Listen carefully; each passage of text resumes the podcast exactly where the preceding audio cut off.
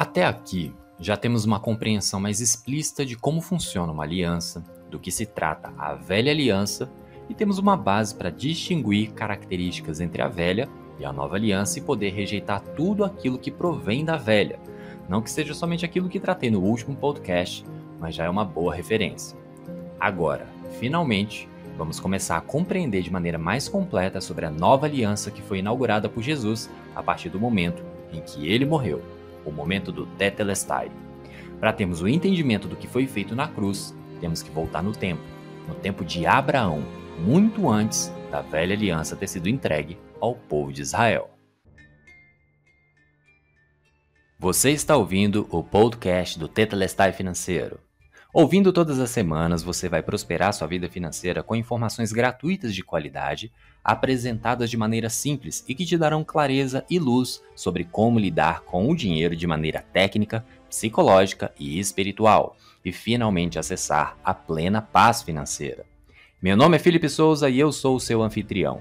Há mais de 10 anos sou planejador financeiro, psicoterapeuta financeiro, neurocientista e especialista em inteligência financeira. Tenho a abençoada missão de te auxiliar a destravar sua mentalidade e te ajudar a entender que a prosperidade também é para sua vida. Usando bem o seu dinheiro, você pode desfrutar de qualidade de vida, fazer com que ele sobre e investi-lo para realizar seus sonhos, projetos e objetivos e ainda crescer espiritualmente, entendendo de forma prática qual é o real valor do dinheiro e como sua relação com Deus pode ser um pilar central na sua vida financeira. Aqui você vai transformar sua mente, ampliando sua percepção, aprendendo, evoluindo e se comportando de forma mais sábia e próspera, alinhando seu coração com a espiritualidade saudável e o seu bolso com seu propósito. Me acompanhe e torne-se comigo um exemplo vivo de prosperidade em todas as áreas. Esse podcast é gratuito. Você pode assinar agora o Tetelestai Financeiro nas diferentes plataformas de podcast, seja o Spotify, seja o Apple Podcast, o Google Podcast ou qualquer outra plataforma de sua preferência. Eu quero que você me ajude a espalhar essa mensagem. Deixe agora a sua avaliação do podcast e desse episódio marcando 5 estrelinhas na sua plataforma de podcast favorita. E se a plataforma permitir, faça também um comentário. Isso vai fazer com que a plataforma distribua mais a mensagem e daí alcançamos mais pessoas que poderão ter suas vidas tocadas e transformadas. Aproveite para maratonar todos os episódios. Conheça também um pouco mais da minha vida nas minhas redes sociais, além do podcast. Você me encontra no Instagram e no Facebook através do arroba FelipeSouzaBR e também no meu canal no YouTube, Felipe Souza, ou se preferir, diretamente no meu site www.filipesouza.com.br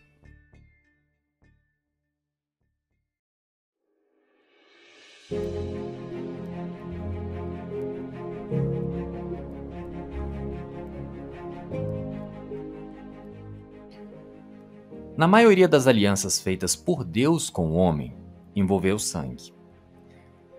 Fosse matando um animal para cobrir o corpo dos primeiros seres humanos, fosse quase exterminando toda a humanidade, fosse aspergindo sangue animal sobre o povo escolhido. Sangue é vida e tem muito valor nos domínios espirituais. Nesse contexto, há milhares de anos, como descrito no início do capítulo 12 do livro de Gênesis, é possível observar que Deus fez várias promessas a, até então, Abrão. Disse que era para ele sair da sua terra, da casa de seus pais, da sua parentela e ir para uma terra que Deus iria mostrar. Além disso, a partir dele surgiria um grande povo, o nome de Abrão seria abençoado e ele mesmo seria uma bênção, e todos os povos da terra seriam abençoados. Nesse momento, o nome dele ainda não havia sido trocado de Abrão, pai exaltado, para Abraão, pai de multidões, nem de sua esposa, que antes era Sarai, minha princesa, para Sara, mãe de nações, pois ainda não havia acontecido a aliança de Deus com Abraão. E essa mudança de nome tem a ver com a nova identidade que Deus daria aos dois, o que era necessário para mudar seus corações para o que fora prometido, já que ambos eram velhos e Sarai estéril.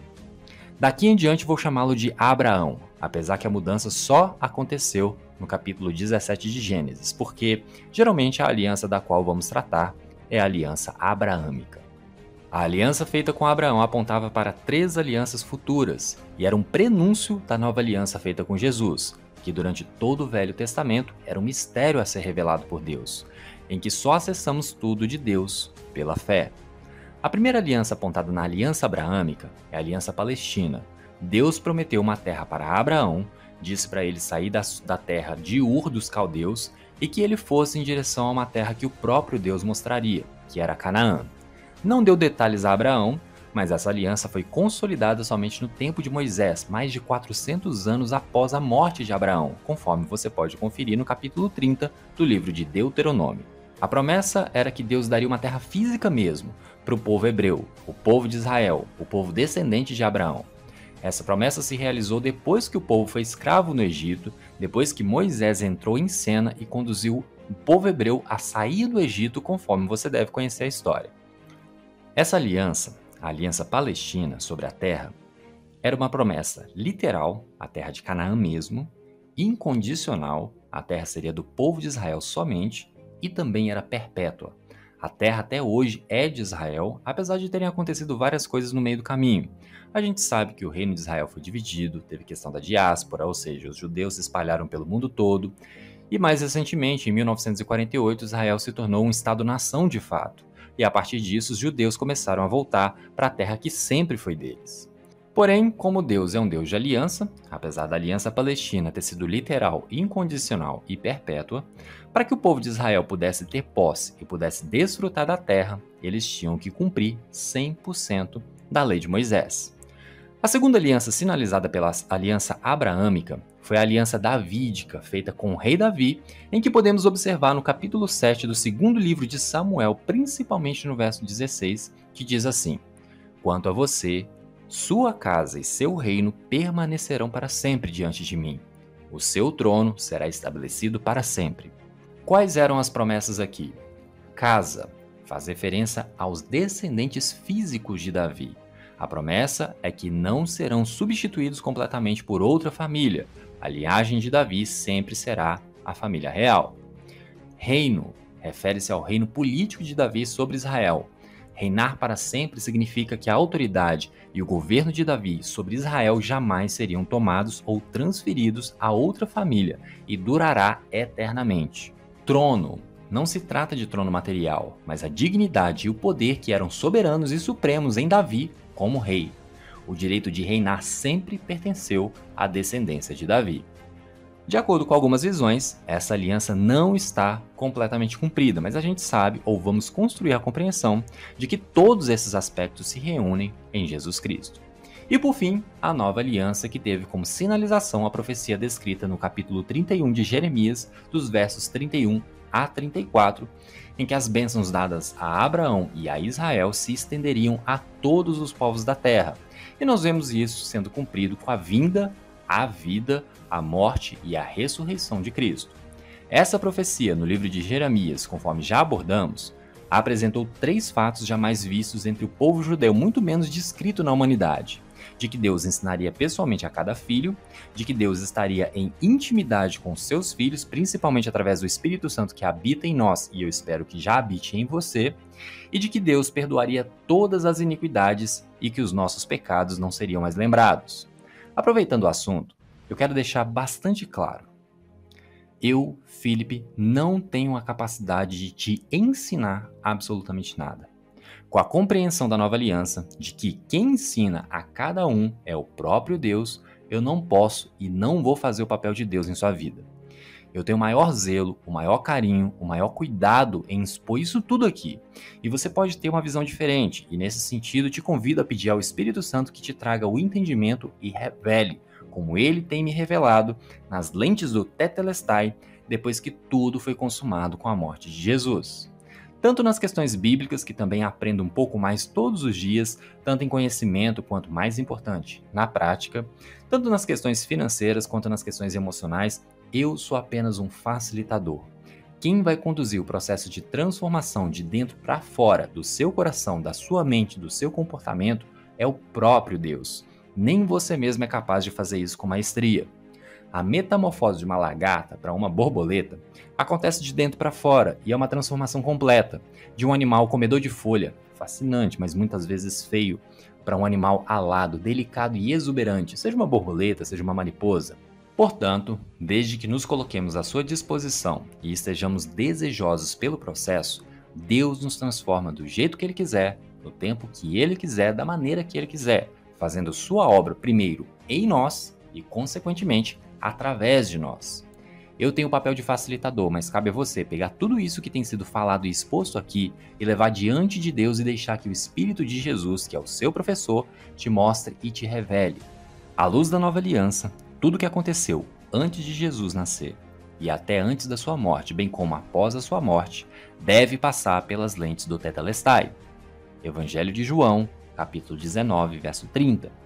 Sem isso e sem o Espírito Santo, corremos sério risco de lermos e entendermos as Escrituras com base na religião ou nos nossos próprios conceitos.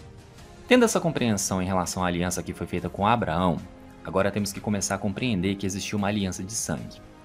Tudo que foi descrito no Velho Testamento apontava para o Cristo, só que estava encoberto.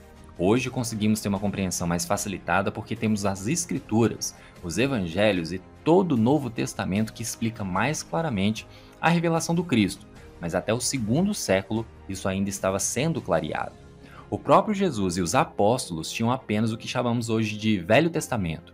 Só que com a vinda e posteriormente a morte de Jesus e sua ascensão, o Espírito Santo foi derramado e aí começou a ser revelado o mistério. Os pontos começaram a ser conectados. Lá no capítulo 15 do livro de Gênesis, vemos a aliança que Deus fez com Abraão. Depois dessas coisas, o Senhor falou a Abrão, numa visão: Não tenha medo, Abrão. Eu sou o seu escudo. Grande será a sua recompensa. Mas Abrão perguntou: Ó soberano Senhor, que me dará se continuo sem filhos e o herdeiro do que possuo é Eliezer de Damasco? E acrescentou: Tu não me deste filho algum. Um servo da minha casa será o meu herdeiro. Então o Senhor deu-lhe a seguinte resposta: Seu herdeiro não será esse. Um filho gerado por você mesmo será o seu herdeiro. Levando-o para fora da tenda, disse-lhe: Olhe para o céu e conte as estrelas, se é que pode contá-las. E prosseguindo: Assim será a sua descendência.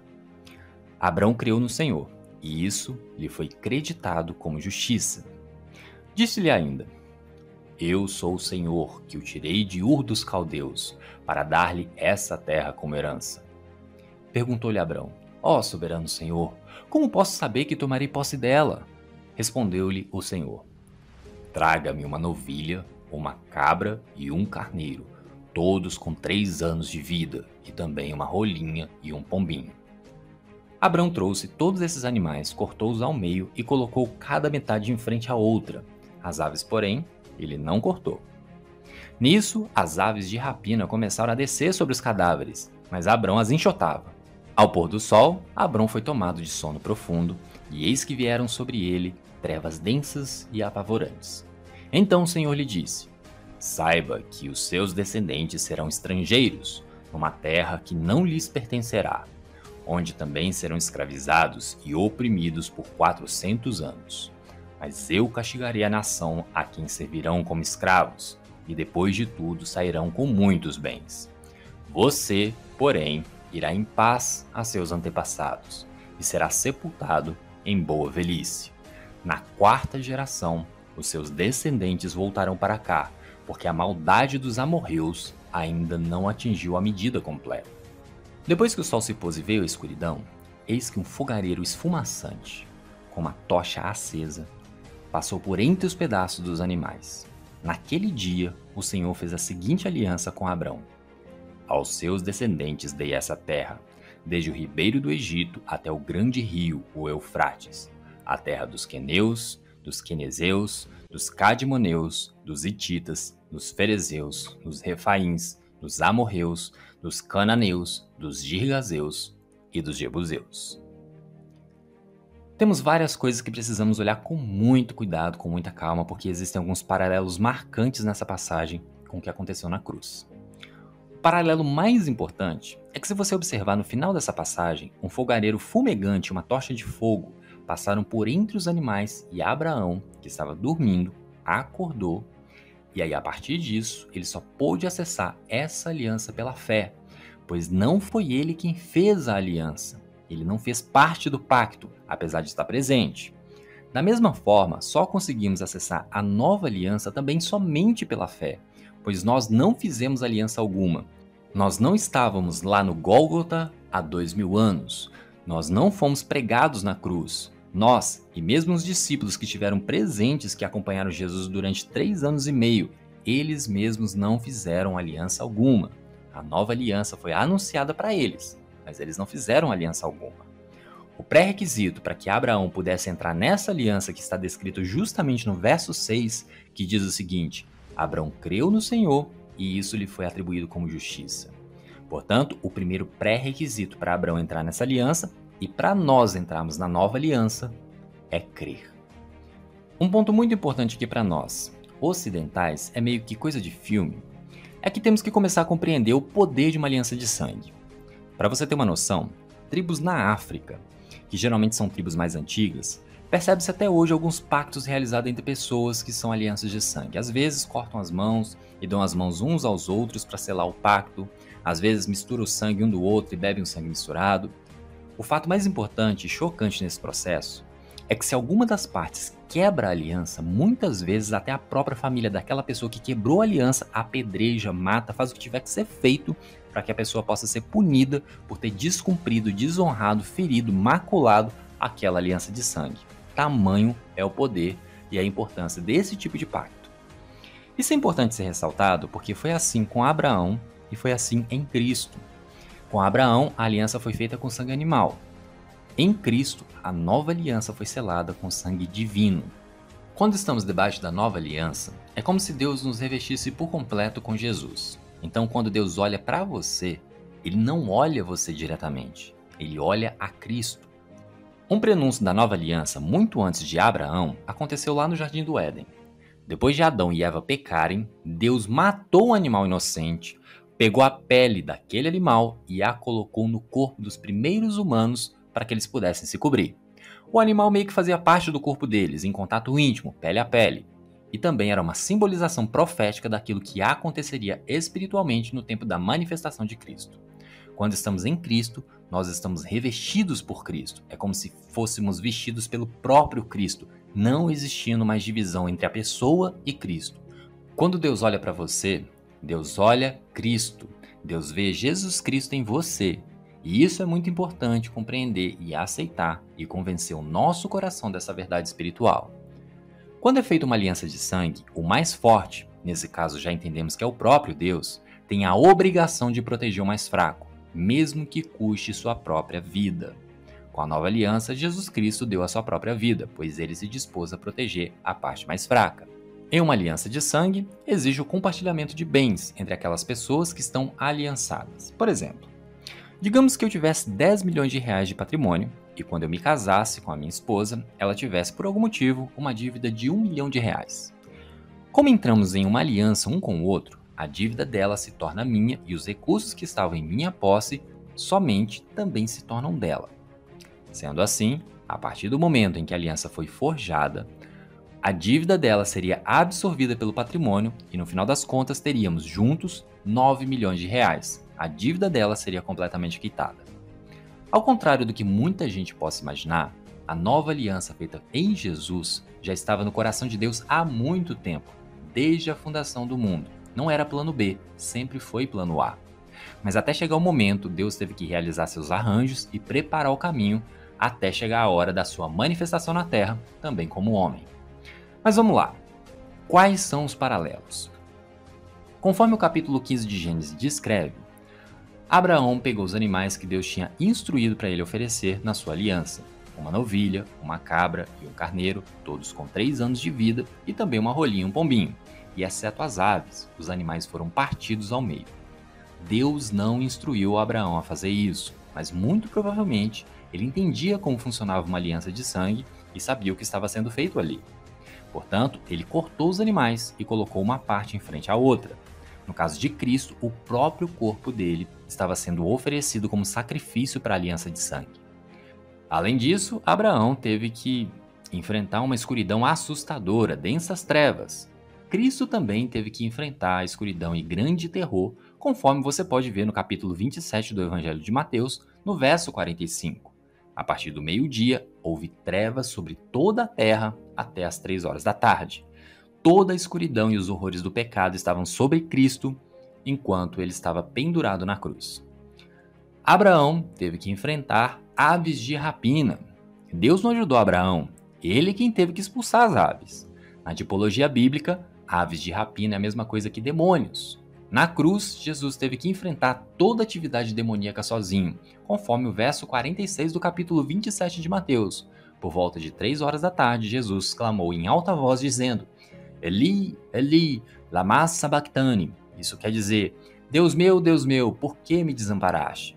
Jesus estava sozinho na cruz, sofrendo e percebendo toda a atividade demoníaca por conta do que estava acontecendo naquele momento, e ele sozinho teve que enfrentar toda essa manifestação por mim por você e por cada ser humano que acreditar nele. E dentre vários outros detalhes, o mais importante é que a aliança feita com Abraão não foi feita com ele diretamente, assim como a nova aliança não foi feita diretamente com as pessoas. Se assim fosse, a nova aliança seria algo como a velha nova aliança, apenas um upgrade daquilo que estava em vigor. Mas não foi isso que aconteceu. Em ambas as alianças não houveram participação de nenhum ser humano. Abraão, depois de dormir, viu um fogareiro esfumaçante e uma tocha de fogo passarem pelos animais selando a aliança. Ele mesmo não participou diretamente da aliança. Ele acessou aquilo que estava acontecendo pela fé. Em Jesus, tanto aqueles que estiveram presentes quanto aqueles que crerem nele também não participaram ou participam diretamente da nova aliança. Só podemos acessá-la indiretamente pela fé na obra consumada da cruz através de Jesus. Se a nova aliança fosse feita com a igreja, com o ser humano, muito provavelmente essa nova aliança já teria sido invalidada. A aliança foi feita entre o Pai e o Filho, ou, como eu costumo dizer, foi feita entre Deus e Ele mesmo. Se a aliança fosse feita com você, ou fosse feita comigo, ou fosse feita com qualquer outro ser humano que já existiu, ela não seria uma aliança perfeita. Como assim? Pare e pense. Mesmo depois de confessar Jesus como seu Salvador, mesmo depois de você se tornar cristão, você já pecou alguma vez? É uma pergunta retórica, porque eu sei que você já pecou várias vezes, tanto na mente, no coração quanto em comportamento. Você pode não ter matado fisicamente ninguém, mas já odiou. E isso é o mesmo que um homicídio aos olhos de Deus. Já cobiçou, já mentiu, já sentiu orgulhoso, vaidoso, já falou besteira, enfim, já pecou várias vezes e vai continuar pecando por causa da sua natureza pecaminosa. Então, a partir do momento em que você pecasse uma única vez, você já invalidaria a aliança que foi feita. Nesse sentido, a aliança foi feita entre o Pai, que é perfeito, e entre o Filho, que também é perfeito e que é Deus.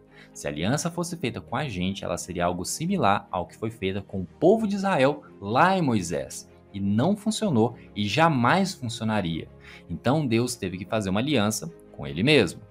E por que isso é importante? Porque muitos cristãos, e eu me incluo e por isso que também tenho que me vigiar, experimentam dificuldades, muitos cristãos experimentam lutas, muitos cristãos experimentam toda uma sorte de impedimentos de acesso àquilo que Deus já deu a partir de Jesus Cristo. E junto com isso vem culpa, vem condenação, vem derrota, vem tudo aquilo que, pelo menos racionalmente, não deveríamos experimentar estando sob a nova aliança. E por que isso tudo acontece? Porque, de forma muito sutil, podemos estar nutrindo uma crença central no nosso coração de que a aliança que o Pai fez com o Filho depende de nós. E não depende. O que o Pai fez com Jesus não dependeu e nunca vai depender de nós. E isso é um fardo gigantesco que é tirado dos nossos ombros, porque se fosse para cumprir tudo que Jesus cumpriu, que nesse caso foi a lei de Moisés, perfeita, plena, pura, que nenhum ser humano foi capaz de cumprir 100% o tempo todo durante toda a vida, até a morte, exceto Jesus, jamais teríamos chance. Nós não conseguimos compreender a dimensão, o significado, a importância e a profundidade daquilo que aconteceu na cruz. Eu sei que o que aconteceu na cruz foi uma morte, a morte de Jesus. Foi sangrenta e não temos nem noção de quanto pode ter sido sangrento e violento.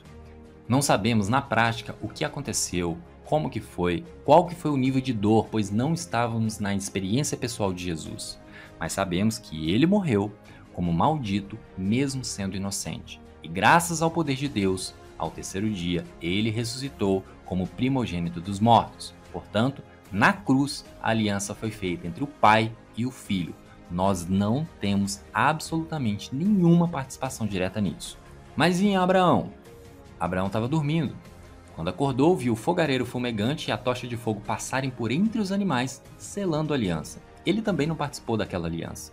Ele acessou a aliança feita em sua presença pela fé. Mas o que e quem representavam essas duas manifestações? O braseiro fumegante é um símbolo de Deus Pai. Como que eu sei disso? Onde que eu encontro isso na Bíblia? No capítulo 13 do livro de Êxodo, quando o povo de Israel saiu do Egito, durante o dia existia uma coluna de nuvem para que o povo pudesse caminhar no deserto. Durante a noite existia uma coluna de fogo e essa coluna de fogo era justamente a manifestação da presença de Deus durante a noite para que o povo pudesse continuar a caminhar. Então, esse braseiro fumegante representa Deus Pai. E a tocha? A tocha representa Jesus. Como assim? Em todo o Antigo Testamento não se fala explicitamente de Jesus, somente de forma velada, como em passagens que fazem referências proféticas, como no livro de Isaías, quando trata do servo sofredor, nos capítulos 53 e 54. Porém, o próprio Jesus sinaliza no capítulo 8 do Evangelho de João, no verso 12, dizendo que ele é a luz do mundo. Ele disse que aquele que o seguir não andará em trevas, mas terá a luz da vida. Quando vamos aos manuscritos originais, em grego, a palavra luz é phos, de fósforo, que traz o significado de luz, fogo, tocha. Portanto, aquilo que foi feito na presença de Abraão era a manifestação do Deus Pai e a do Deus Filho, selando uma aliança de sangue também entre Deus e ele mesmo. E agora você deve estar se perguntando: tá, se o pai fez uma aliança com o filho, seja em Abraão, seja na cruz, onde que eu entro nisso tudo? Essa é a beleza e a magnitude da nova aliança. Assim como Abraão, você só pode acessá-la pela fé. E onde que você, eu e todo cristão entra nessa história toda é o que vamos tratar no próximo episódio do Tetelestai Financeiro. O podcast do Tetelestai Financeiro também pode ser um pouco seu. Como assim, Felipe? Você pode ser um embaixador dessa mensagem, dos ensinamentos apresentados aqui deixando agora a sua avaliação do podcast e desse episódio, marcando cinco estrelinhas na sua plataforma de podcast favorita e fazendo um comentário para que o episódio e o canal sejam mais distribuídos. E daí alcançarmos mais pessoas que poderão ter suas vidas tocadas e transformadas. Além disso, você também pode acessar a transcrição no blog do Felipe Souza para deixar algum comentário para esse episódio dar suas sugestões de episódios futuros. Você também pode participar ainda mais encontrando a postagem deste episódio no perfil do Instagram ou na página do Facebook, ambos pelo arroba Felipe Souza BR. E aí você pode recomendar o podcast aos seus amigos, compartilhando com eles os códigos e as pérolas preciosas que você está aprendendo por aqui, marcando cada um deles nas publicações. Se você quiser ficar ainda mais próximo, Participe comigo através do YouTube do meu canal Felipe Souza, em que temos encontros semanais, além de outros vídeos e aulas que podem te ajudar. Será uma honra ter contato ainda mais próximo com você. Caso queira, você também pode participar da comunidade exclusiva, expondo suas dúvidas, dando suas sugestões de novos temas e acessando cursos, treinamentos e ferramentas especiais. Basta acessar a minha bio no Instagram, arroba para garantir o seu acesso. Todos os links estão na transcrição no blog e na descrição dos episódios. Aproveite bem a sua semana, desfrute bem do seu tempo e aprenda crescendo em todas as oportunidades que Deus, nosso Pai, te oferece na vida. Governe com bondade sobre você, sobre sua família e sobre suas finanças. Lembre-se que você já é abençoado, pois tudo já está consumado, pois em tudo já temos o Tetelestai. Aqui é Felipe Souza e esse é o podcast do Tetelestai Financeiro.